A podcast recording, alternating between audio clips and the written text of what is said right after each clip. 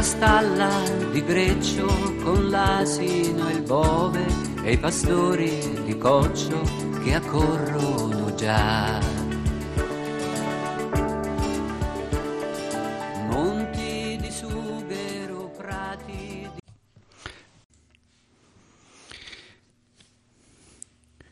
Voilà, chers auditeurs, nous continuons à méditer sur le mystère de Noël que nous allons célébrer, ce grand mystère de notre foi, ce mystère central de l'incarnation du Sauveur. Et l'Église nous donne, à travers cette fête de la Nativité du Sauveur, la Nativité de Jésus-Christ, eh bien, nous donne de pouvoir euh, reproclamer encore euh, avec plus peut-être de d'attention notre foi, notre foi dans le Fils de Dieu fait chair. En effet, être chrétien, ce n'est pas seulement croire en Dieu, mais c'est croire que le Fils de Dieu est venu dans la chair, que Jésus-Christ est le Fils de Dieu fait chair. Le propre de l'acte de foi chrétien, c'est donc de confesser cette foi dans le mystère du Christ, du Verbe éternel, la deuxième personne de la Trinité qui s'incarne pour nous sauver. Et, et cela, c'est le grand mystère euh, de notre foi, et en même temps, c'est le point focal, le point essentiel, central de notre, de notre vie chrétienne. Il n'est pas une, de profession chrétienne sans cette profession aussi de la foi dans le Christ. Euh, on a parlé déjà de cette euh, nécessité aussi de confesser Jésus, vrai Dieu, vrai homme. Eh bien, c'est cette nécessité de confesser que le Verbe de Dieu s'est fait chair. C'est ce qu'on célèbre la nuit de Noël. Et, le matin de Noël, nous avons cet évangile de Jean, ce prologue de Saint Jean, qui nous rappelle que le Verbe de Dieu s'est fait chair et qu'il a habité, demeuré parmi nous. Alors, renouvelons aussi no, notre acte de foi et dans ce temps qui maintenant désormais très proche de cette fête de Noël, et centrons-nous sur celui qui est l'essentiel. Peut-être nous avons beaucoup de choses euh, déjà dans la tête pour préparer Noël. Nous avons aussi la préparation, la décoration des maisons, la décoration aussi de notre crèche qui commence déjà à voir bien le jour. Et il y a encore peut-être quelques détails à ajouter. Et la préparation aussi de la fête, du repas, etc. Mais n'oublions pas celui qui est au centre, Jésus-Christ, notre Sauveur. C'est lui qui nous réunit, c'est pour lui que nous célébrons euh, dans la liturgie, dans la joie, dans la fête. Hein, ce, cette nativité, c'est la sienne. Mais ce n'est pas seulement faire mémoire d'un moment qui s'est passé il y a 2000 ans, mais c'est le réactualiser pour nous aujourd'hui. Qu'est-ce que ça veut dire aujourd'hui euh, d'être chrétien? Et d'une certaine façon, on pourrait déjà entendre en écho ce que Jésus dira à ses disciples au moment de, de, de, cette sortie qu'ils font vers euh, Césarée de Philippe, où Jésus questionne ses disciples, pour vous qui suis-je? Pour vous qui suis-je? Et célébrer Noël, c'est aussi euh, cette, cette parole du Christ qui retentit dans, dans, chacun de, dans chacune de nos vies, dans, dans chacun de nos foyers chrétiens. Pour toi qui suis-je? Pour toi qui, qui veut célébrer Noël cette année, pour toi qui veux euh, faire la fête, pour toi qui suis-je? Et, notre réponse, eh bien, c'est notre acte de foi, euh, comme Pierre, justement à Césarée de Philippe, qui dit Mon Seigneur et mon Dieu. Et donc, euh, entrons dans ce mystère de la foi de notre Sauveur, et pour vivre déjà de sa présence maintenant, de celui qui est à la fois l'enfant, mais aussi le roi, le Dieu, le prince de la paix, la clé de David, le rameau de la, source de Jessé, et, et, donc toutes ces, grandes antiennes aussi qui nous ont accompagnés durant cette dernière semaine de, de l'Avent, eh bien nous, tous ces titres que nous avons avec la liturgie aussi attribués à Jésus, eh bien que tout cela puisse nourrir notre foi, que tout cela puisse nous aider à contempler le mystère du Dieu qui se révèle à nous. Ce mystère de salut que porte aussi l'enfant promis se manifeste dans l'instauration définitive du règne de David. Il est euh, le rejeton de la souche, de Jessé, euh, le, fils de David. Sur lui repose l'Esprit du Seigneur et il est de, de, de la lignée David. En effet, une durée permanente avait été aussi promise au règne davidique. Ta maison et ta royauté subsisteront à jamais devant toi. C'était une promesse qui avait été faite euh, au roi David, on le lit dans le deuxième livre de Samuel au chapitre 7, et nous voyons cette promesse que Dieu fait à David, ta maison et ta royauté subsisteront à jamais devant toi, ton trône sera affermi à jamais. Cette euh, parole de, Dieu avait été annoncée à David par le prophète Nathan. Et dans le psaume 89 euh, se reflète aussi de façon bouleversante la contradiction entre le caractère définitif de la promesse et l'écroulement de fait du règne davidique. Dans ce psaume, nous lisons au verset 30 et 34 J'ai pour toujours établi sa lignée et son trône comme les jours des cieux. Si ses fils abandonnent ma loi, ne marchent pas selon mes jugements, je punirai leur révolte avec le fouet, mais sans lui retirer mon amour, sans faire, sans faillir dans ma vérité. C'est pourquoi le psalmiste, de façon émouvante et avec aussi insistance, répète la promesse devant Dieu, frappe à la porte de son cœur et réclame sa fidélité. La réalité qu'il voit en effet est totalement différente. Mais toi, tu as rejeté, répudié, tu t'es emporté contre ton oin, tu as renié l'alliance de ton serviteur, tu as profané jusqu'à terre son diadème. Tous les passants en chemin l'ont pillé, ses voisins en ont fait une insulte. Souviens-toi, Seigneur, de l'insulte à ton serviteur. Cette plainte d'Israël se tenait devant Dieu aussi au moment où Gabriel annonçait à la Vierge Marie le nouveau roi sur le trône de David. Il régnera sur le trône de David et son règne n'aura pas de fin. Hérode était roi par la grâce de Rome. Il était euh, iduméen et non fils de David. Mais surtout par sa cruauté inouïe, il était une caricature même de cette royauté qui avait été promise à David. L'ange annonce que Dieu n'a pas oublié sa promesse. Maintenant, ce maintenant qui résonne aussi dans le récit de l'annonciation de l'ange à Marie, ce maintenant dans l'enfant que Marie concevra par l'œuvre de l'Esprit Saint, elle se réalisera. Son règne n'aura pas de fin, dit Gabriel à Marie. Qu'est-ce que c'est alors que ce règne dont parle l'ange à Marie, ce règne qui n'aura pas de fin? Son règne n'aura pas de fin, ce règne est un règne différent, qui n'est pas construit sur un pouvoir mondain, mais il se fonde uniquement sur la foi et sur l'amour. Il est la grande force de l'espérance dans un monde qui semble si souvent abandonné de Dieu. Le règne du Fils de David, Jésus, ne connaît pas de fin, parce qu'en lui règne Dieu lui-même, parce qu'en lui le règne de Dieu entre en ce monde. La promesse que Gabriel a transmise à la Vierge Marie est vraie. Elle s'accomplit toujours de nouveau. Et Jésus, dans sa prédication publique, dira, Le royaume de Dieu est venu, le royaume de Dieu est au milieu de vous. La réponse de Marie à laquelle maintenant nous parvenons se développe en trois temps. Cette réponse de Marie dans ce moment de, de, de l'Annonciation, nous voyons à travers cette réponse de Marie sa disponibilité, son désir aussi de vouloir coopérer à l'œuvre de Dieu. Voici la servante du Seigneur, qu'il me soit fait selon ta parole. La première réaction au salut de l'ange est faite de trouble et de réflexion. Marie au premier abord, euh, a eu un certain trouble, un certain effroi devant l'apparition de, l'ange.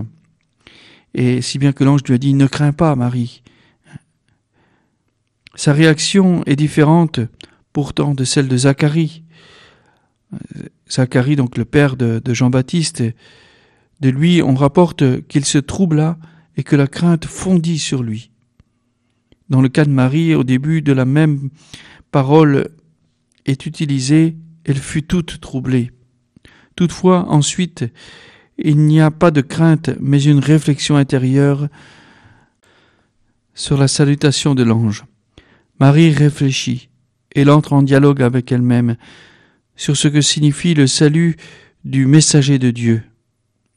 Déjà ici émerge ainsi un trait caractéristique de l'image de la Vierge Marie, mère de Jésus, un trait que nous rencontrons aussi dans l'Évangile à plusieurs reprises, dans des situations analogues.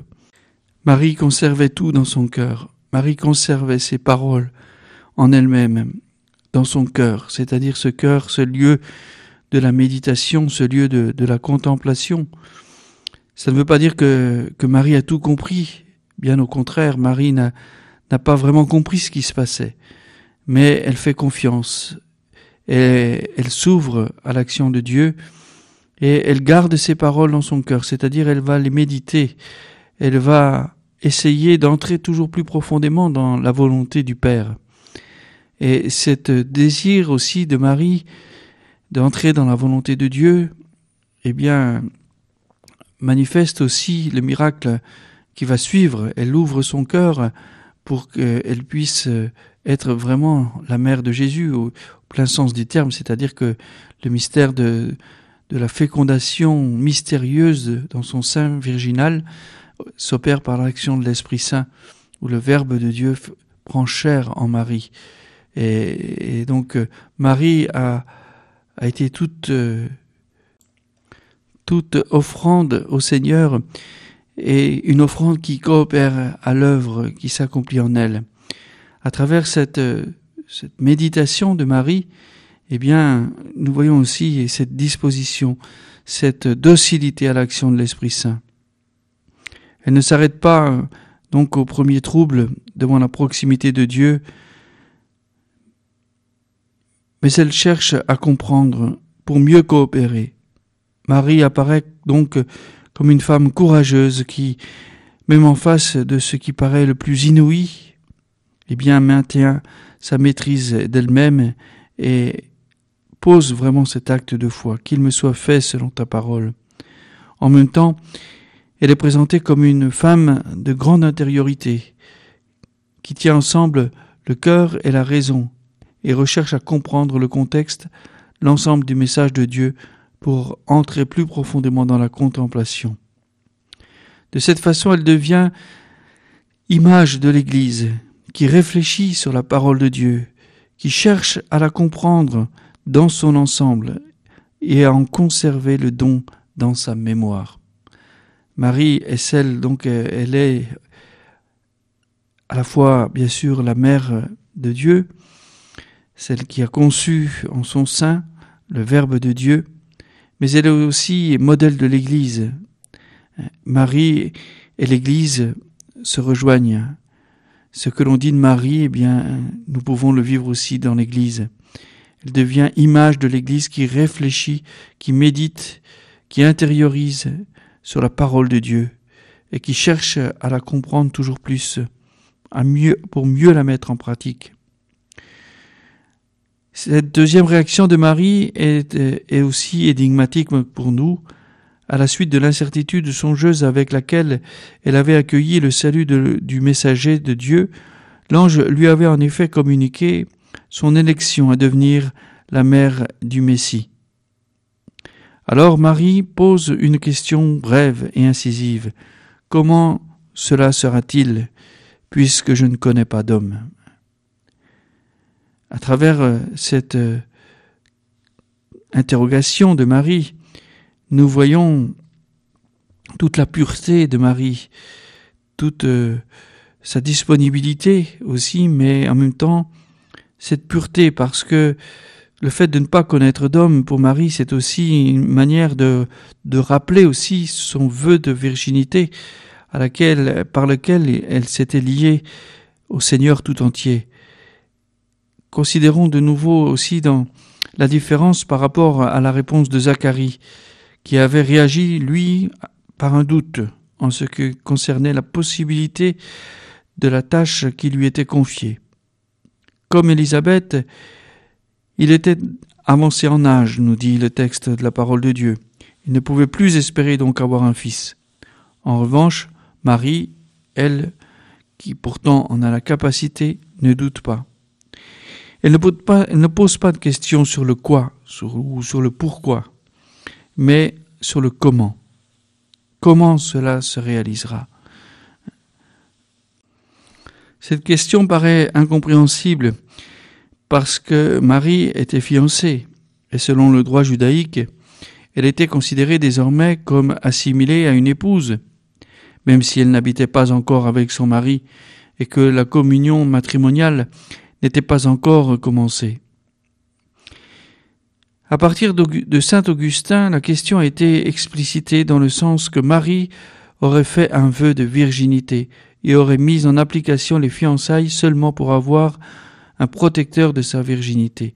Marie aurait partagé ce secret à Joseph et Joseph serait entré dans le secret de Marie et euh, aurait accepté même hein, d'entrer lui aussi dans cette, dans cette consécration, c'est-à-dire de vivre dans, voilà, dans, dans la chasteté, mais c'est pas seulement une chasteté d'une privation de, de, de, de, la sexualité des époux, c'est une chasteté pour un vœu, un vœu qui lie à Dieu. Et donc Joseph va entrer lui aussi dans ce vœu de Marie. Et d'ailleurs, cela se, produit puisque ils n'ont pas eu d'enfant après, après, le, après Jésus.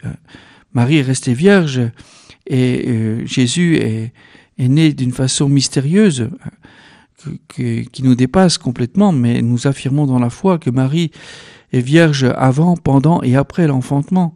La foi catholique nous, nous, nous met, et cette foi catholique s'appuie sur la parole de Dieu, sur la, le témoignage aussi euh, des, des pères de l'Église, et ces géants de la foi, et, donc euh, l'affirmation des conciles aussi, le concile d'Éphèse, etc., et tous les, les, conciles aussi qui ont traité euh, de voilà les dogmes de, de Marie, l'Immaculée Conception, l'Assomption, donc nous, nous, nous révèle aussi cette virginité perpétuelle de Marie. Et donc Joseph, lui aussi, a coopéré. Joseph, lui aussi, est entré dans cette, dans cette intention de Dieu sur Marie et, sur lui aussi, d'ailleurs, hein, d'être un couple consacré à Dieu. Et donc, euh, cette thèse euh, a été élaborée par euh, saint Augustin, qui, donc rappelait ce vœu de virginité de Marie et que les fiançailles, au fond, n'avaient que le rôle d'être protecteur, parce que vous savez que une enfant juive ne pouvait pas être consacrée à Dieu. Une femme juive ne pouvait pas avoir une consécration à Dieu totale comme nous la, vivons aujourd'hui dans, dans, dans l'Église. Ça n'existait pas. Hein, toute euh, jeune fille dépassée l'âge de 15 ans, eh bien, devait se marier. Et donc, euh, eh bien, ils vont se marier, mais tout en se mariant, eh bien, ils vont aussi conserver ce, secret, ce vœu d'être, eh bien, offert à Dieu dans leur dans leur virginité. Que signifie alors cette parole? Comment cela peut-il se faire puisque je ne connais pas d'homme?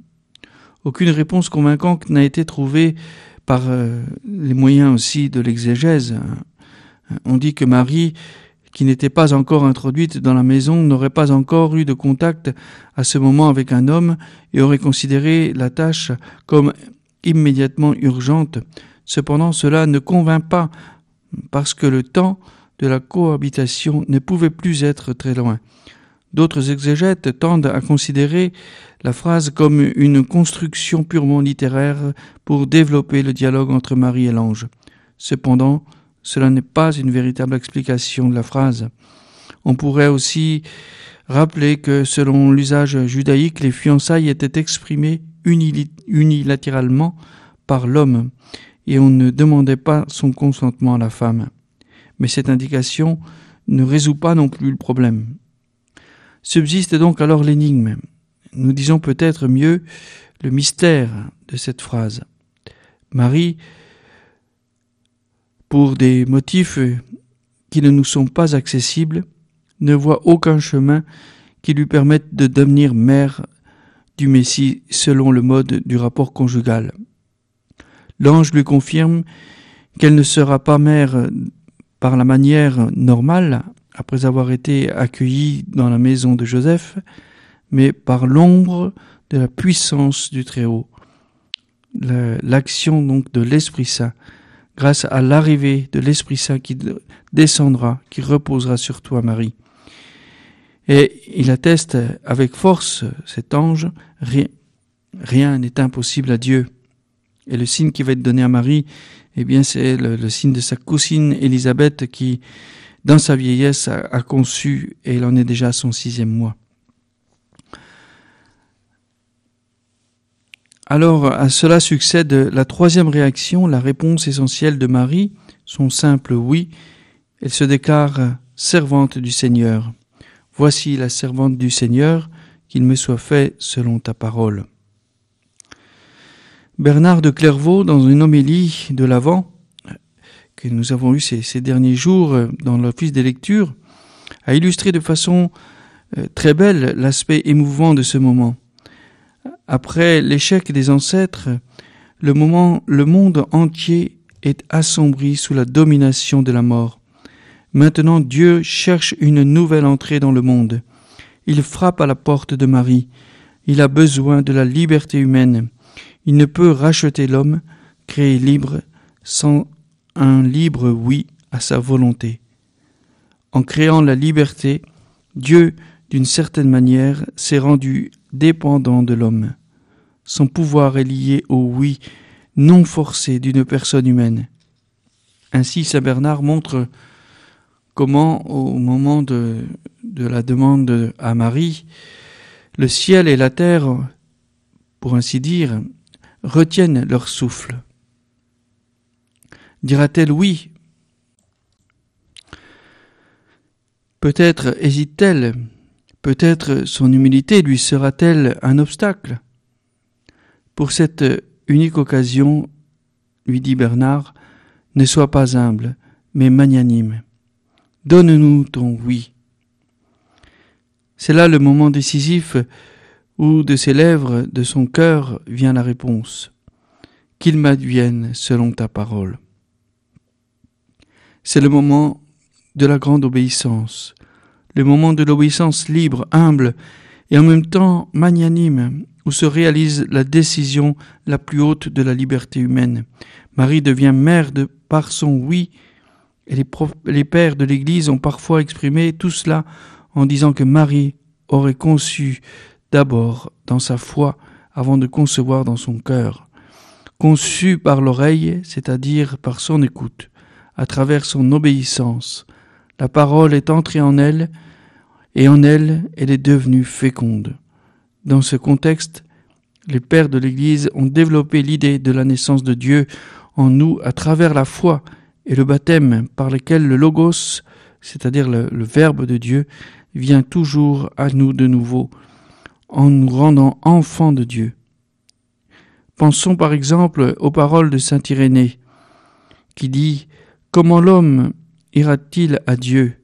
Si Dieu n'est pas venu à l'homme Comment les hommes déposeront-ils la naissance de mort s'ils ne sont pas régénérés par le moyen de la foi dans la naissance nouvelle qui fut donnée de façon merveilleuse et inattendue par Dieu en signe de salut, celle qui eut lieu du sein de la Vierge. Nous pouvons alors penser qu'il est important d'écouter également la dernière phrase du récit l'Annonciation. Et l'ange la quitta.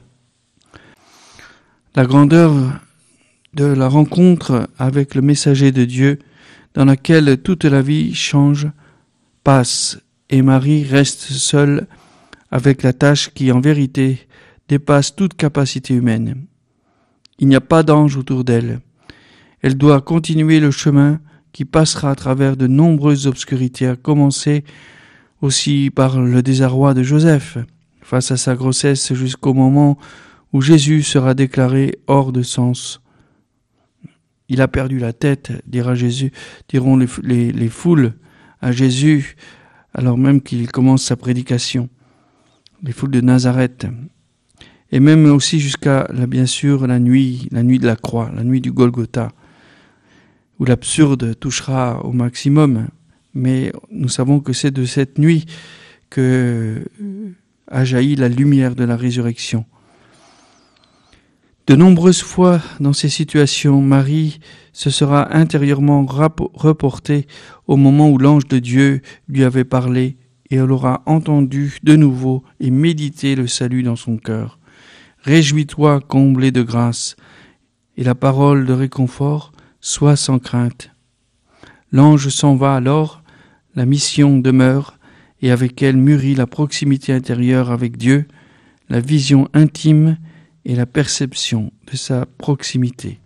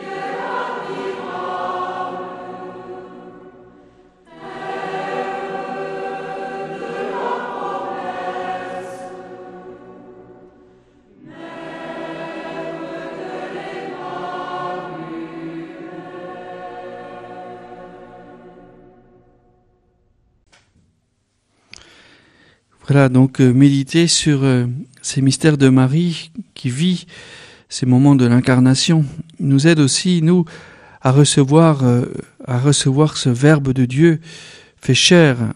Ce Verbe de Dieu n'est pas seulement donné à Marie, il est donné à toute l'humanité, il est donné à chacun d'entre nous. Et nous pouvons nous rappeler encore hein, ce désir aussi qu'a eu François dans la nuit du 23 décembre 1223 à Greccio de faire euh, célébrer cette, euh, cette solennité de la nativité en représentant la crèche aussi, afin qu'à travers ce signe, eh bien, euh, la foi puisse renaître dans les cœurs. Hein. C'était ça le grand désir de François, et au fond, c'est ça le désir de Dieu. Chaque fois que l'on célèbre Noël, hein, c'est pour aussi nous aider à, à redécouvrir toujours plus et à raviver la flamme de notre foi dans ce mystère de Dieu qui, qui vient à nous, l'Emmanuel. Emmanuel qui se traduit Dieu avec nous. Et nous voyons à travers euh, tout ce, j'allais dire, le contexte qui entoure le mystère de la nativité de Jésus et aussi euh, son incarnation, il y a toujours l'aspect de la liberté humaine, liberté de Marie et son acte de foi aussi, sa, liberté aussi de, d'être instrument de Dieu, et en même temps aussi cette une liberté qui rend responsable. Nous le voyons aussi plutôt dans la personne de Joseph. Joseph qui lui aussi sera libre, hein, libre de d'entrer dans ce plan de Dieu qui, qui, qui en plus n'est pas en lui directement, mais sur Marie, son épouse, celle qui lui est promise comme épouse. Et nous savons que Joseph, nous l'avons aussi dans ces derniers évangiles de, qui, de cette neuvaine préparatoire à Noël, hein, Joseph qui va avoir un moment de doute aussi, euh, savoir euh, mais qu'est-ce que je dois faire? Qu'est-ce que je dois faire pour accomplir la volonté de Dieu? Puisque celle qui, m'a été donnée maintenant se, retrouve enceinte et selon la loi, je dois, je dois la répudier, elle doit même être lapidée. Mais pourtant, ça c'est un tourment pour moi, parce que j'aime infiniment Marie et je ne veux pas que cette, que cette, cette fille, cette pauvre jeune fille soit lapidée, mise à mort. Alors, que dois-je faire? Que dois-je faire? Et On comprend le tourment de Joseph. Et, donc Joseph, euh, eh bien, lui aussi va vivre cette grande épreuve.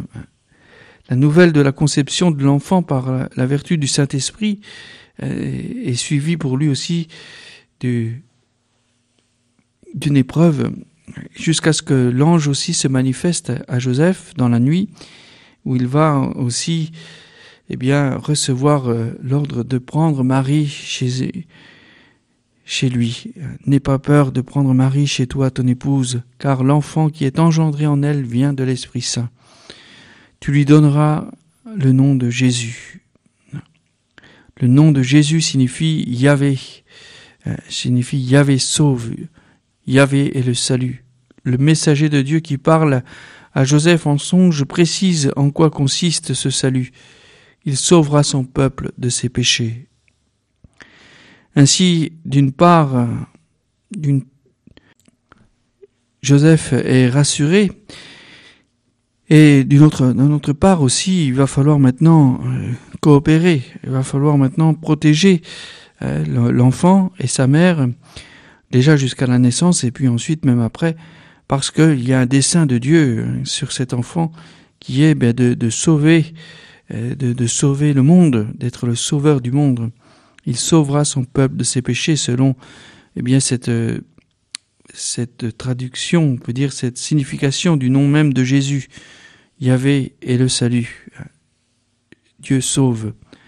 Joseph, qui connaît très bien l'hébreu, bien sûr, qui connaît très bien euh, la parole de Dieu aussi, sait très bien ce que ça veut dire, hein, le nom de Jésus. Dieu sauve. Ainsi, d'une part, donc, une tâche hautement théologique est donnée, puisque seul Dieu lui-même peut pardonner les péchés. Donc, l'enfant est ainsi mis en relation immédiate avec Dieu. S'il vient pour sauver son peuple de ses péchés, c'est qu'il est, vraiment Dieu. Et je le répète, nous sommes euh, appelés euh, à travers, euh, comme poussés aussi dans cette, dans cette fête de Noël, eh bien, à professer notre foi dans le mystère du Christ qui vient pour nous sauver et donc qui, la naissance de Jésus, qui, le Fils de Dieu, fait chair dans notre monde. Mais voilà, pour certains, cette définition du Messie pourrait aussi apparaître décevante. L'attente commune du salut est tournée par-dessus tout vers la concrète situation pénible d'Israël, vers la restauration, autrement dit, d'un règne davidique, un messianisme temporel. Enfin, cette mission du Sauveur, hein, c'est aussi la mission du libérateur, de celui qui va libérer le peuple d'Israël du joug de l'envahisseur romain. Et donc, euh, la mission même du, du, Messie est aussi cette restauration du règne davidique vers la liberté et l'indépendance d'Israël, et donc naturellement aussi vers le bien-être matériel d'un peuple en grande partie appauvri. La promesse du pardon des péchés apparaît trop peu même, et en même temps euh, trop, trop parce qu'on touche à la sphère réservée à Dieu lui-même, trop peu parce qu'il semble que la souffrance concrète d'Israël et son réel besoin de salut ne soient pas pris en, en considération. Et rappelons-nous que ce sera une tentation même pour les apôtres après la résurrection. Dans le récit aussi de l'ascension de Jésus, nous voyons les apôtres demander euh, à, Jésus au moment de son ascension, mais est-ce maintenant le temps où tu vas restaurer la royauté en Israël On voit combien c'est ancré dans, dans, la, dans la vision messianique, d'un messianisme donc temporel qui vient nous libérer de, tout le contexte d'oppression. Dans le fond, toute la controverse aussi sur la messianité de Jésus est déjà anticipée dans ses paroles. Vous savez qu'un des plus grands obstacles encore aujourd'hui au peuple juif pour croire vraiment que Jésus, euh, Jésus-Christ est, le Fils de Dieu, eh bien c'est aussi le fait que bien, la paix sur la terre n'est pas encore arrivée. Or, quand le Messie viendra, il instaurera la paix sur toute la terre. Ça, c'est la grande vision messianique et prophétique aussi hein, du, messianisme davidique.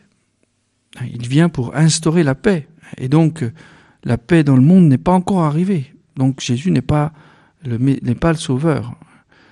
Et alors, euh, de quelle paix s'agit-il? Bien sûr, c'est là hein, toute la question.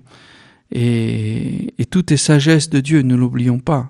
La sagesse de Dieu est bien plus grande que nos raisonnements humains et euh, nous ne pouvons pas enfermer, j'allais dire, euh, la prophétie dans une réflexion, dans une conception humaine. Et malheureusement, c'est c'est ce qu'ont fait euh, les, les, Juifs contemporains de Jésus qui se sont refusés à lui. Et puis c'est aussi encore aujourd'hui ceux qui, qui qui refusent de croire au Christ euh, ont une interprétation littérale, mais ils ne cherchent pas à entrer dans la profondeur. Et Jésus, bien sûr, est le prince de la paix. Et cette paix, il nous l'a donnée parce que le, mal a été vaincu. Le mal n'a plus le dernier mot, même si euh, nous avons encore euh, malgré nous, même quelquefois, la, la, possibilité de pouvoir commettre le mal, mais euh, nous avons aussi la possibilité d'en être rachetés par le Christ. Jésus nous a sauvés. Jésus nous a sauvés. Et donc, euh, le mal n'a pas, n'a plus le, dernier mot. Et jusqu'au jour où il viendra dans la gloire aussi pour instaurer cette, ce, ce règne de paix définitif ce, ce, monde nouveau, cette terre nouvelle. Mais entre les deux, eh bien, il y a ce temps de la, de la conversion, ce temps de l'accueil, qui est aussi eh bien notre temps de pèlerinage, le temps de pèlerinage de l'humanité, pour entrer dans le mystère du salut. Et, et donc c'est pourquoi les Juifs attendent aussi le Messie, ils attendent aussi euh, le Sauveur, et quand il se manifestera euh, au dernier temps, eh bien, nous dit aussi saint Paul, eh bien, tous alors euh, eh bien ploieront le genou devant lui et, et, et confesseront alors euh, son nom et confesseront la foi dans le Christ Sauveur. Jésus lui-même a soulevé de manière drastique aussi la question de la priorité du besoin humain de rédemption. Quand les quatre hommes qui, à cause de la foule, ne purent faire entrer le paralysé, leur ami, par la, porte, ils firent descendre donc la civière sur un toit. On connaît ce, passage de l'évangile de, Marc. Et, donc Jésus va dire devant la foi de, ceux qui ont fait passer ce paralytique, eh bien, pour être guéri, hein, eh bien, il va dire, mon enfant, tes péchés sont pardonnés. Et les gens alors euh, vont rester stupéfaits. Ils ne s'attendent pas à, cette réponse. Cela n'intéressait pas les gens, même peut-être, de voir euh, être pardonné des péchés. Ce qu'ils voulaient, c'était la, la, guérison physique, le miracle. Le paralytique devait pouvoir marcher, non être libéré de ses péchés. Les scribes contestaient hein, la présomption théologique des paroles de Jésus même. Le malade et les hommes autour étaient déçus parce que Jésus semblait ignorer le vrai besoin de cet homme. Mais le vrai besoin était bien plus profond. Et Jésus va aussi accomplir le miracle, mais il va l'accomplir en donnant la signification profonde du miracle qui est d'être un signe. La guérison physique devient alors un signe extérieur d'une guérison plus profonde qui est celle de la guérison de l'âme. Cette guérison de l'âme, eh bien, c'est cette guérison qu'il veut accomplir en chacun de nous. En chacun d'entre nous, il veut venir aussi toucher ce qu'il y a de paralysé, ce qu'il y a de, de, meurtri, ce qu'il y a de, d'enchaîner pour nous libérer, pour nous libérer en profondeur. Il est le sauveur du monde, celui qui vient dans le monde pour nous sauver. Et nous sauver, ça veut dire déjà nous arracher du filet de la mort, du filet du péché, nous donner la vie et la vie véritable. En lui était la vie, dit Saint Jean, et la vie s'est manifestée, nous l'avons contemplée, nous l'avons touchée de nos mains, nous l'avons vue de nos yeux, et nous vous l'annonçons pour que notre joie soit complète, et pour que vous aussi vous soyez dans la joie. Hein, et, donc voilà, cette fête de Noël, eh bien, nous rappelle ce grand mystère de, cet amour de Dieu qui vient à la rencontre de notre misère, et il vient dans la pauvreté de la crèche, dans, cette, dans ce lieu indigne même pour accueillir un Dieu, une étable pleine de foin, et dans une mangeoire d'animaux. Mais c'est le signe extérieur de ce qu'il vient réaliser plus profondément, c'est-à-dire il vient nous sauver dans ce qu'il y a de, plus sale en nous, de plus, euh, j'allais dire, détérioré hein, par le péché, et, il vient pour se manifester à nous, pour nous sauver. Alors, accueillons, accueillons ce mystère de, salut que Jésus vient nous donner, et encore une fois, dans ces derniers instants, eh bien, Prenons du temps, prenons du temps pour, euh, avec Marie, méditer toutes ces choses dans, son, dans notre cœur, pour euh, nous placer devant la crèche, nous aussi, et, pouvoir, euh, même peut-être en prenant un texte voilà, de, de, la parole de Dieu, prenons peut-être déjà même le récit de, de la naissance de Jésus à Bethléem dans l'évangile de Luc, ou bien le prologue de l'évangile de Saint Jean. En prenant un texte de la parole de Dieu aussi, eh bien, Prenons un temps de méditation devant, devant la crèche, qui, qui est encore une fois cette représentation sensible pour nous, de, de, pour accueillir le mystère de Dieu qui vient habiter le profond de notre cœur, cette crèche véritable où il vient demeurer au milieu de nous. C'est la profondeur de notre cœur. Et il vient non pas pour y passer, mais il vient pour y demeurer. Demeurer, c'est beaucoup plus profond que passer. Passer, on peut passer par, on passer par là, on peut passer par une pièce, on peut passer dans une maison.